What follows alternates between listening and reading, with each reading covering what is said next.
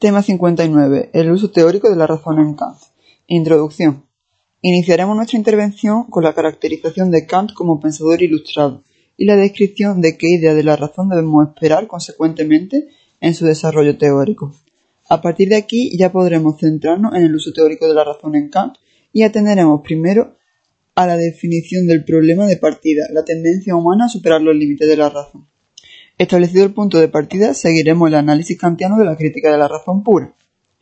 Punto 2. Kant y la razón. Kant vive en, del 1724 a 1804. Nace en Königsberg, Alemania, y muere allí. Estudió en esa universidad y fue profesor de la misma debido a su carácter de no abandonar la ciudad. Era conocido por su formalismo siempre puntual. Fue uno de los máximos exponentes de la Ilustración y del idealismo alemán. Era discípulo de la tradición de Leibniz a través de Wolff, pero será Hume el que lo despierte de su sueño dogmático. Por ello, su obra se caracteriza en el antes y después de la crítica. El periodo crítico, hasta 1765, se presenta como un racionalista seguidor de la teoría de Leibniz, defendida por Wolff. El periodo escéptico, de 1765 a 1770, se aparta del racionalismo y se inclina al escepticismo de Hume y el periodo crítico hasta su muerte en 1804 con sus críticas fundamentales, la crítica de la razón pura, la crítica de la razón práctica y la crítica del juicio. 2.1. Razón e ilustración. Para entender los planteamientos de Kant sobre la razón hemos de partir de su contexto histórico, y ese no es otro que el de la ilustración. La primera característica de la razón que en Kant vamos a destacar es pues que es razón ilustrada. Como tal, es razón destinada a la independencia y la mayoría de edad definida en el lema ilustrado sapere aude. Pero por esta independencia y autonomía es razón basada en el autocontrol y en el mantenimiento de exigencias metodológicas propias y derivadas de la limitación en su aplicación a la experiencia. La autonomía de la razón tiene como objetivo la emancipación del hombre a través del conocimiento, libertad y progreso. Es ya un tópico presentar a Kant como un producto de la conjugación del racionalismo leibniziano y la filosofía de Hume, como una superación de los excesos del racionalismo sin caer en el escepticismo del empirismo de este último autor. En este sentido hay que destacar dos aspectos de la filosofía ilustrada de Kant, su naturalismo en lo teórico especulativo y la importancia que le da al campo práctico moral, la unidad de estos aspectos se encuentra en la consideración del ser humano desde una visión humanista centrada en la idea de liberación y progreso. 2.2. Razón y filosofía, el sistema. Esta visión humanista se refleja en la idea de la filosofía que propone Kant como un sistema de la razón, entendida este como el conjunto de nuestras facultades cognitivas, sensibilidad, entendimiento y razón. El sentido del término es pues el ilustrado, y aquí razón se opone a tradición, a prejuicio, dependencia, por eso la filosofía es para Kant un conocimiento que parte de los principios de la razón y que no puede enseñarse como conjunto de datos ya conseguidos, no un conocimiento histórico, sino un conocimiento que progresa por derivación de conceptos. Claro que la razón humana está permanentemente en riesgo de ir más allá de los límites a los que su uso es correcto y proporciona conocimiento fiable y adecuado. Este límite es la aplicación de los principios de la razón a la experiencia la tendencia de la razón a violarlo a convertirse en razón dogmática. Así entenderá que la razón puede ser dogmática, tal como entiende el racionalismo, el escepticismo tal como lo entiende Hume y la crítica tal como lo entiende él mismo. El estado escéptico será el paso necesario hacia la crítica, donde la razón se juzga a sí misma. La crítica será el núcleo de la filosofía kantiana entendida como ciencia y sistema de la razón. Hay tres dimensiones de la razón. Razón teórica, que se ocupa del conocimiento teórico especulativo, razón práctica, que se ocupa de los principios que deben regir nuestra acción, y razón teórico-práctica, que se ocupa de la estética y la finalidad y lleva a Kant a considerar la primacía del uso práctico de la razón. Pero para Kant estas dimensiones carecen de sentido si no se abordan desde la perspectiva adecuada. Así, el concepto académico de filosofía como sistema de todo conocimiento filosófico que está acabado. Inacabado, perdón. El mismo Kant nos advierte que mientras no se alcance este sistema total, no es posible aprender filosofía, solo se puede aprender a filosofar. Frente al concepto académico de escuela, Kant presenta el concepto mundano de filosofía, la ciencia de la relación de todos los conocimientos con los fines esenciales de la razón humana. Desde este punto de vista, considera al filósofo como legislador de esta razón frente al matemático o al físico que serían simplemente artífices que siguen las reglas de la razón. El campo de la filosofía en esta significación puede reducirse a las siguientes preguntas. ¿Qué puedo saber? ¿Qué debo hacer? ¿Qué me está permitido esperar? En definitiva, la pregunta que la sistematiza a las demás, ¿qué es el hombre? Punto 3. Análisis de la razón, posibilidad de la, de la metafísica. 3.1. Posibilidad de la metafísica como ciencia. El problema del conocimiento es el problema de la propia razón. La razón humana tiene el destino singular en uno de sus campos del conocimiento, de hallarse acosada por cuestiones que no puede rechazar por ser planteadas por la misma naturaleza de la razón, pero a las que tampoco puede responder por sobrepasar todas sus facultades. Con tales principios, la razón se eleva cada vez más llegando a condiciones progresivamente más remotas, pero advirtiendo que de esa forma su tarea ha de quedar inacabada, ya que las cuestiones nunca se agotan. Se ve obligada a recurrir a principios que sobrepasan todo posible uso empírico y que parecen no obstante tan libres de sospecha que la misma razón ordinaria se halla de acuerdo con ellos. Es así como incurre en oscuridad y contradicciones. El campo de batalla de esta inacabable disputa es la metafísica. El gran problema para Kant de cualquier reflexión sobre el conocimiento humano será el uso correcto de la razón dentro de los límites adecuados. Su principal criterio de evaluación es el carácter científico de las distintas disciplinas por medio de las cuales lo adquirimos. La ciencia se caracteriza por el avance y el acuerdo, por el progreso del conocimiento y la existencia de conocimientos aceptados por los diferentes científicos. Usando este criterio, Kant concede carácter científico a la lógica, las matemáticas y la física. Sin embargo, se ve obligado a afirmar que la metafísica aún no ha alcanzado el seguro camino de la ciencia. Consiguientemente, sus esfuerzos se centran en responder a la pregunta por la causa de por qué no lo ha logrado y en investigar la posibilidad de alcanzar una metafísica científica. El concepto central de este campo será la revolución copernicana del saber, consistente en el enfoque del conocimiento desde el punto de vista del sujeto. 3.2. Experiencia y razón. Todo nuestro conocimiento comienza con la experiencia en el orden temporal. Pero aunque todo nuestro conocimiento comience con la experiencia, no por eso procede todo el de la experiencia. Existen elementos a priori en el sujeto.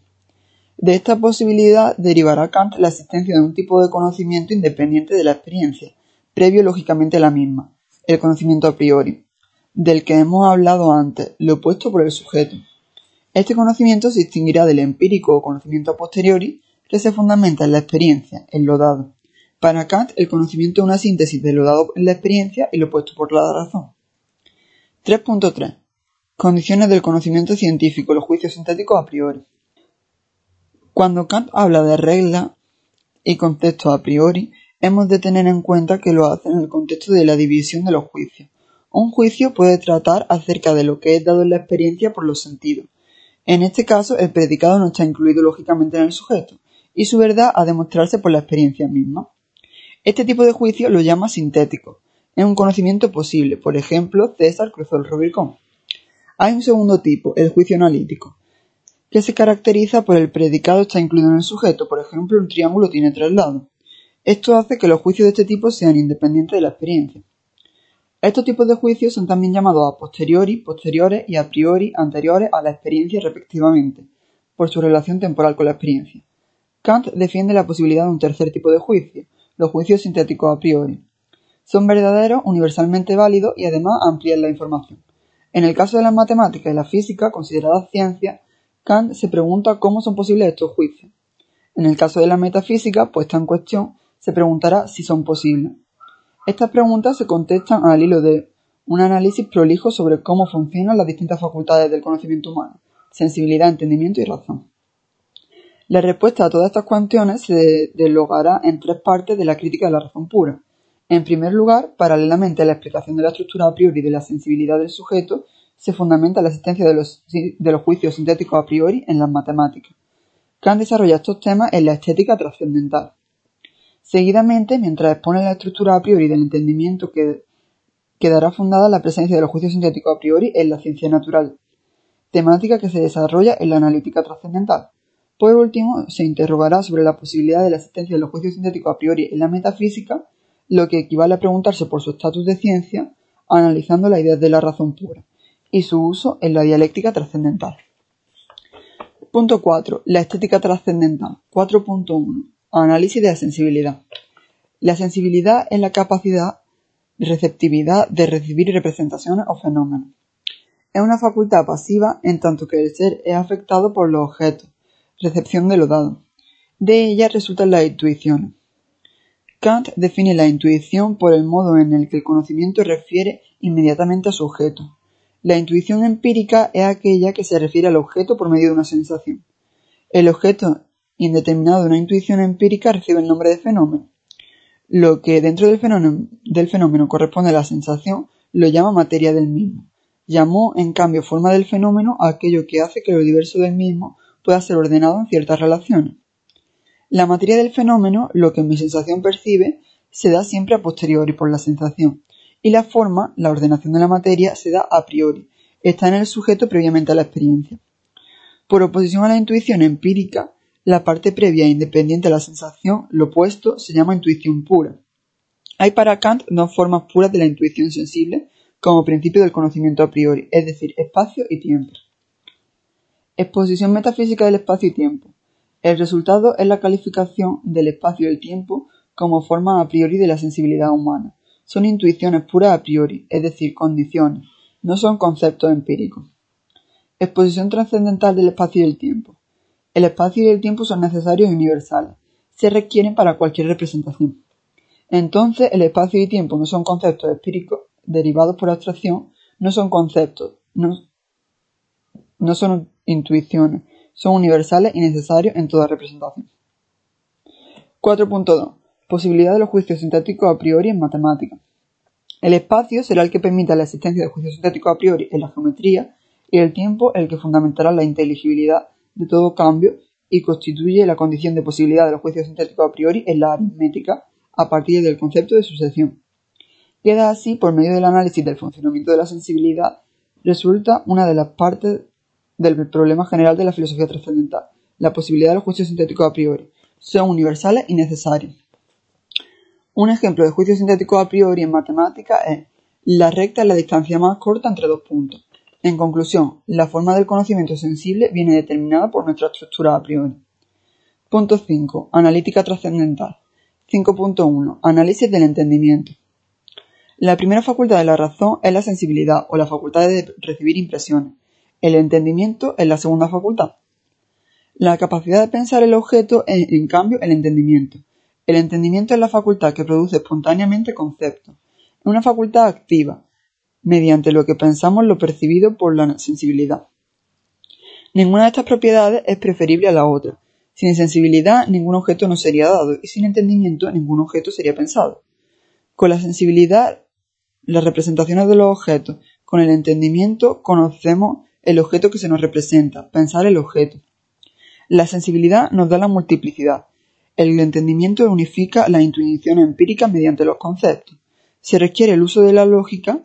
Sin sensibilidad, ningún objeto no sería dado. Los pensamientos sin contenido son vacíos. Sin entendimiento, ningún objeto sería pensado. Las intuiciones sin conceptos son ciegos. La función de comprender se realiza mediante conceptos. Hay dos tipos de conceptos, conceptos empíricos y conceptos puros, que son las categorías. 5.2. Deducción metafísica de las categorías.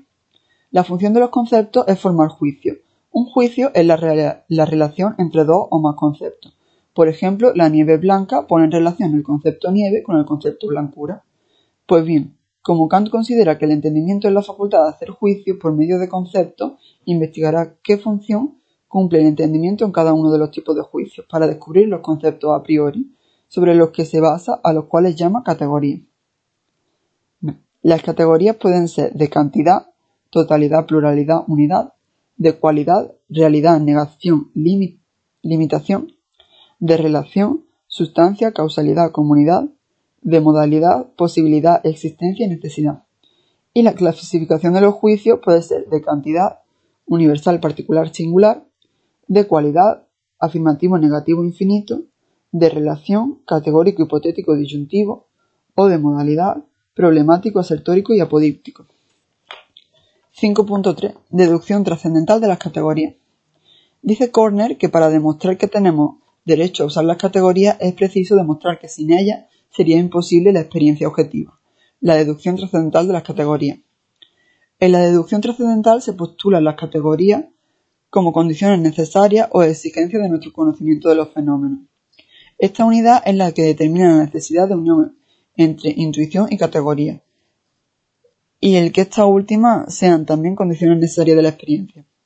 Los conceptos son la síntesis de la multiplicidad de los datos o la unidad de la concepción o percepción pura o trascendental.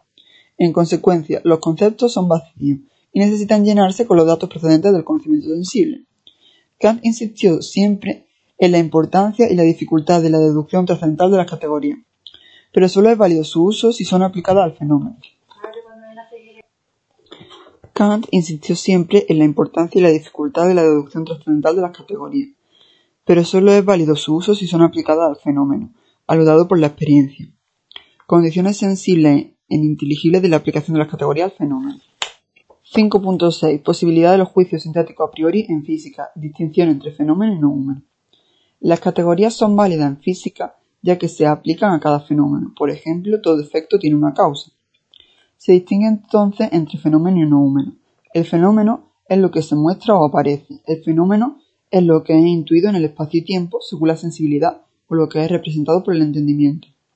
Del hecho de que llamemos fenómeno a lo que es intuido en el espacio y el tiempo, se sigue que tiene que tener sentido hablar de lo que no es fenómeno, la cosa en sí o el noúmeno. El noúmeno es un concepto límite que hace referencia a la cosa en sí. El concepto de noúmeno, sin embargo, no es, no es contradictorio, como dirá Kant, ya que no es más que un concepto límite destinado a poner coto a las pretensiones de la sensibilidad. Es la verdadera realidad, pero incognoscible tras el fenómeno. En conclusión, el conocimiento es, pues, siempre conocimiento del fenómeno o de sus componentes. Las categorías serán ilegítimas cuando se apliquen más allá del fenómeno. Punto 6. Dialéctica, dialéctica trascendental. 6.1. Naturaleza de, de la razón. 6. Dialéctica trascendental. 6.1. Naturaleza de la razón, ideas trascendentales. En esta parte argumenta Kant que Está en la naturaleza de la razón emplear categorías del entendimiento más allá de los límites permitidos por la experiencia. Como Kant subraya una y otra vez, las categorías pueden ser solo aplicadas a lo que es intuido, y una violación de esta regla da como resultado lo que él llama la ilusión trascendental. Pero dado que una ilusión trascendental tiene sus raíces en la esencia de la razón, es inevitable. Kant distingue entre el entendimiento, que es el conocer objetivo, y la razón, es el pensar un objeto, es inobjetivo. La función de la razón es pues la ordenación, o constitución, y la regulación. Sobre la función ordenadora o constitutiva, la razón pretende culminar la unidad del pensamiento.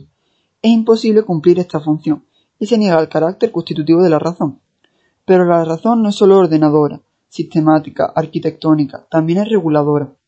Kant negará explícitamente el uso constitutivo de las ideas de la razón y afirmará que el uso correcto de las mismas será dirigir el entendimiento hacia determinados fines y unificar y extender el máximo posible el uso de sus conceptos. La razón busca lo incondicionado. De este modo, todas las ideas trascendentales podrán reducirse a tres clases. La primera de ellas incluirá la unidad absoluta, incondicionada del sujeto pensante, el alma, y la psicología. La segunda, la unidad absoluta de la serie de las condiciones del fenómeno, la extensión o el mundo y la tercera la unidad absoluta de la condición de todos los objetos del pensamiento general, el infinito o Dios. El sujeto pensante es el objeto de la psicología, el conjunto de todos los fenómenos es el objeto de la cosmología, y finalmente un conocimiento trascendental de Dios. Las ideas trascendentales no se deducen objetivamente como las categorías, pero sí subjetivamente a partir de la naturaleza de la razón. Es la aplicación indebida de las categorías del fenómeno al no humano. Puesto que no hay objeto empírico alguno que corresponda a esta idea, es imposible para el entendimiento formar la menor imagen o concepto de los objetos de las disciplinas metafísicas que se acaba de citar. Esto lleva a diferenciar el conocer objeto objetivo del entendimiento del pensar inobjetivo de la razón. Pero aun cuando no hay ni puede haber concepto alguno de una idea como objeto, somos llevados, merced a los sofismas de la razón, a asumir la realidad objetiva de la idea. Estos sofismas son de tres tipos. Los paralogismos de la psicología, la antinomia de la cosmología y el ideal de la razón pura de la teología. Los paralogismos. Los paralogismos de la razón pura, es decir, todos los argumentos y conclusiones de la psicología metafísica, tienen su origen en la aplicación a la unidad trascendental de la conciencia de las categorías del entendimiento. Pero esta unidad de la conciencia no es un objeto de la experiencia. Se trata de una confusión de los sentidos lógicos de los términos con sus sentidos semánticos.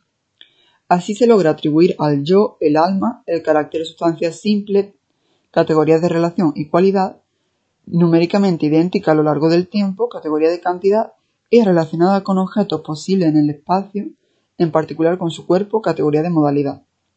De estas características tomadas de una aplicación ilegítima de las categorías por medio del silogismo no justificados trascendentalmente, se derivarán la inmaterialidad, incorruptibilidad, personalidad, espiritualidad y relación con los cuerpos e inmortalidad. La antinomia.